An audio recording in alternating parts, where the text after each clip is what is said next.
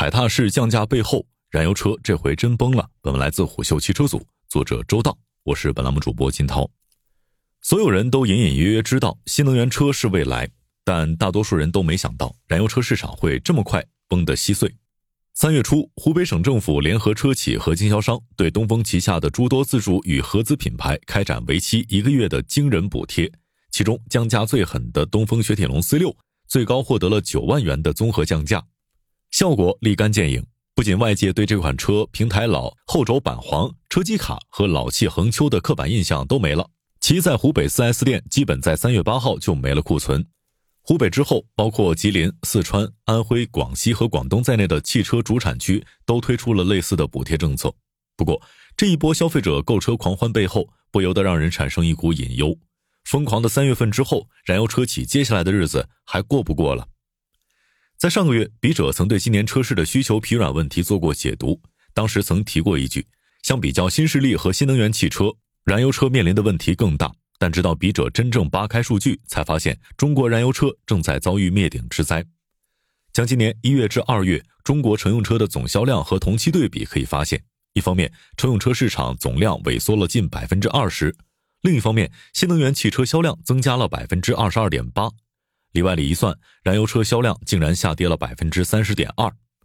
但事实上，今年年初的销量下降只是催动购车补贴的最后一根稻草。二零二二年，燃油车的销量比二零二一年少了二百三十点一万辆，这个数量相当于中国车市突然没有了上汽大众加上上汽通用。看来，燃油车企真的成为了那个在智能手机时代被抛弃的诺基亚。不过，提及让人无法直视的销量。正在地狱里的，除了车企，还有惨透了的经销商。在过去的几十年，中国汽车产业长期处于蓬勃发展阶段，甚至在很长一段时间内，经销商想从车企手里争夺宝贵的资源，都需要走关系。因此，车企早已建立起了相对于经销商的强势地位。前者为了自己的营收业绩，常常会把新车强卖给经销商，这也就是传说中的压库存。而随着燃油车市场走向萎缩，经销商们的日子从去年开始就更不好过了。在今年二月，由中国汽车流通协会发布的《二零二二年中国汽车经销商生存状况调查报告》中称，经销商们对车企满意度、年度销量目标完成率、盈利情况等各方面指标均有下降，尤其在年度销量目标完成率方面，数据最为触目惊心。这也就解释了为何湖北省政府会联手东风集团，率先开启对旗下车型进行补贴。当下，我们再回看二零二二年中国各细分品牌的销量榜，就会发现，整个东风集团旗下，无论是自主还是合资品牌，仅有东风日产和东风本田两家合资公司登上了 TOP 十五的零售销量排行榜。显然，主管部门不出手，这家在圈内被尊称为“二汽”的汽车集团就危险了。而这样的市场变化，即使对于东风日产和东风本田这样原本强大的合资公司来说，也不亚于天塌了。就更不用说像雪铁龙这样早就处于悬崖边缘的小众品牌了。分析完了原因，接下来再带大家来展望一下这一波降价潮之后的影响。当然，最直接的影响便是部分燃油车经销商们的出局。车贩子创始人孙少军对笔者表示，整个燃油车的市场价格已经在这一波踩踏式降价之后失去了控制。普通消费者在看到动辄降低五万至九万元的新车价格之后，不会去探究其背后的深层产业逻辑。大家直观的感受只会是燃油车就值这个钱。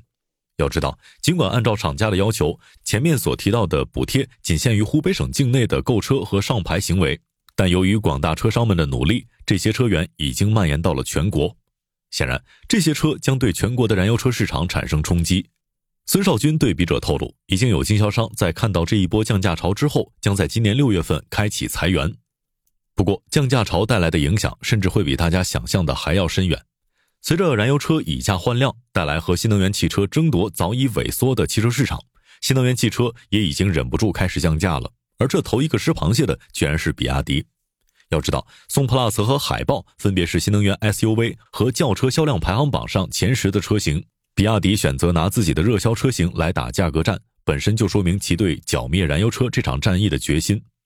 而在比亚迪之后，长安深蓝则迅速予以跟进。提供由二点二万元现金优惠加两万元权益礼包构成的综合补贴，而该补贴还能够继续叠加各类的补贴政策。事实上，随着比亚迪秦、海豚、汉、宋以及长安深蓝等新能源汽车的大卖，大众朗逸、日产轩逸、丰田凯美瑞以及本田 CRV 这样曾处于各细分市场的常青树车型，纷纷被挤出了各自细分销量榜单的头部位置。可以说，有了价格更低、用车成本更便宜且使用体验更加智能的国产新能源车，合资品牌已经在悄然之间迎来了自己的失败。更要命的是，新能源汽车并没有安于逐渐取代燃油车的市场现状。众所周知，包括比亚迪、特斯拉、长安深蓝、理想、未来、小鹏在内的各家新势力正在厉兵秣马，试图在中国汽车市场卷出自己的生存空间。小鹏方面，该公司的销量担当 P7 的改款车型 P7i 在三月十号上市之后即开启了交付。蔚来方面宣布将在今年上半年发布并交付两款新车，而早已实现了上市次月交付新车的理想身上，也在把销售的节奏变得更卷。尽力让用户实现所见即所得的购买体验。孙少军对笔者说道：“说白了，过去那一套先画饼，隔半年再开饭的订单生产逻辑已经不够用了。这一切的目的便是夺取 BBA 这样豪华品牌的市场份额。接下来，大家的动作便是在三线乃至四线以下城市加紧铺设渠道，进一步打穿打透豪华车的市场。”然而，对于 BBA，尤其是宝马和奔驰来说，最危险的莫过于两家公司在五十万以下的市场区间，并没有推出拥有竞争力的新能源车型。孙少军最后说道：“如果说今年是新能源汽车对于燃油车的重点进攻的话，明年开始则会是全线开战。如果形势没有大的变化，整个新能源汽车阵营会一起卷到让燃油车无路可走。”在前两天的一次汽车行业直播交流当中，有一位微博大 V 面对如今燃油车的踩踏式降价，发出过这样的评论：“燃油车可算完了，我这两天比过节还高兴。”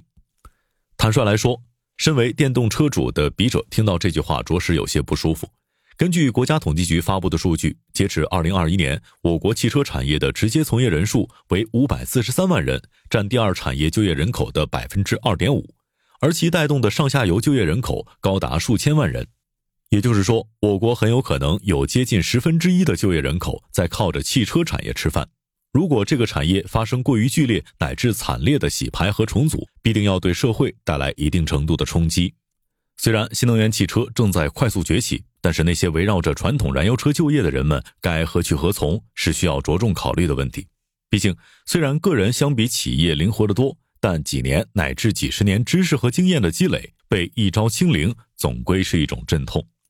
时代的一粒沙放到个人身上是什么效果？相信过去几年我们已经看过或经历过太多了。也许我们每个人对此能做的确实不多，但摒弃看热闹的心态，终归不是一个过于苛刻的要求。商业洞听是虎嗅推出的一档音频节目，精选虎嗅耐听的文章，分享有洞见的商业故事。我们下期见。